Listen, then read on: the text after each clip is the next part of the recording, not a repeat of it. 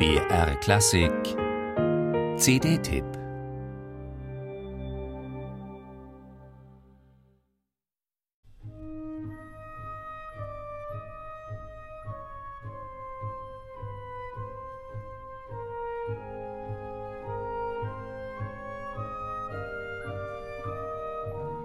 Zuletzt reisefreudig, jetzt träumerisch. A Journey hieß die preisgekrönte Debüt-CD von Pretty Yende. Dreams setzt den nächsten Akzent. Ähnlich wie im Spätsommer 2016 in Turin favorisierte der Shootingstar auch im Frühjahr 2017 in Mailand italienisches Belcanto-Repertoire hatte Pretty Yende, die sich im lyrischen Koloraturfach bewegt, schon beim ersten Mal Paradestücke mit einbezogen, die von jeher bedeutende Interpretinnen gefunden haben, so greift sie wie beim ersten Album auch nun wieder zu Lucia di Lammermoor. Der zuletzt berücksichtigten Auftrittsarie der tragischen Heldin, Regnava nel Silenzio, folgt diesmal die populärste aller Wahnsinnsszenen, Il Dolce Suono.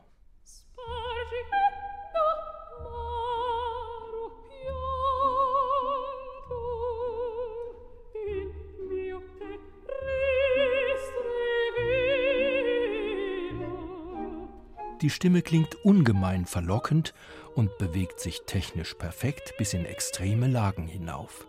Intonatorisch untadelig spürt Pretty Yende den komponierten Linien und Girlanden der Musik konzentriert nach.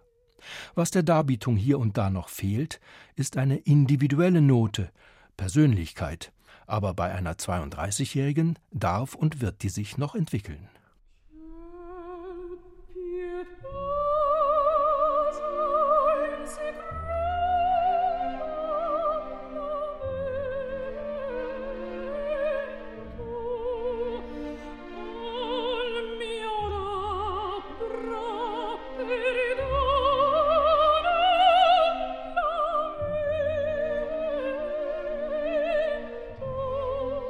Zu den Bühnen, an denen sie ihre sängerische Duftmarke hinterlassen hat, gehören die Mailänder Scala, das Royal Opera House Covent Garden und die Met in New York, gehören Hamburg, Wien, Zürich, München.